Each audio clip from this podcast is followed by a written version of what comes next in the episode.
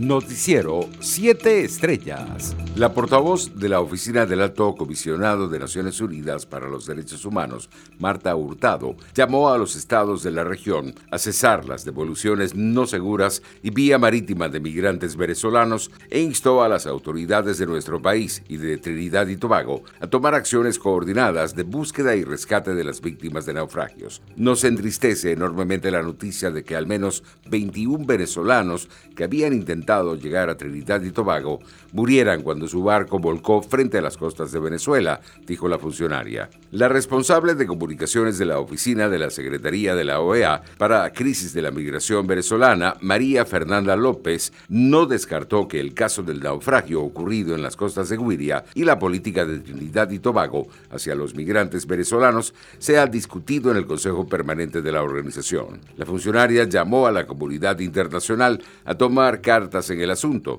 y aseguró que al menos 20 venezolanos habrían sido expulsados ayer mismo de Trinidad y Tobago en un nuevo caso de deportación arbitraria. En otras noticias, la Asociación Venezolana de Agencias de Viajes y Turismo manifestó su preocupación por la reciente decisión de suspender las rutas en vuelos internacionales en el país. El domingo, el régimen detalló que solo estaban permitidos los vuelos hacia y desde Bolivia, México y Turquía. Solicitamos al gobierno nacional y a las autoridades competentes en la materia reconsiderar la medida para el restablecimiento de las rutas, advirtió la ABAPIT en un comunicado. Internacionales. La Agencia de Alimentos y Medicamentos de Estados Unidos confirmó este martes la seguridad y eficacia de la vacuna contra el COVID-19 de Moderna en un primer análisis previo a su autorización, con lo que apuntó que podría comenzar la inoculación de una segunda vacuna en el país los próximos días. La agencia estadounidense determinó que los resultados de los ensayos clínicos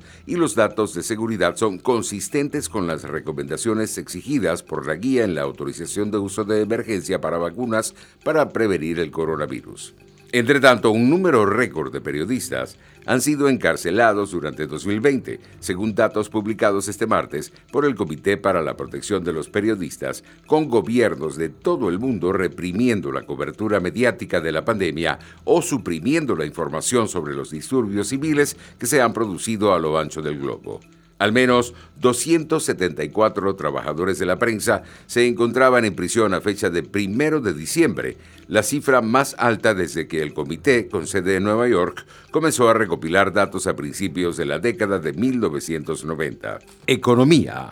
La agencia de calificación de crédito Fitch Ratings revisó el martes el panorama para la economía de Perú a negativo desde estable, en reflejo de su debilitada hoja de balance tras la emergencia del COVID-19 y de un deterioro en la predictibilidad política en la nación sudamericana.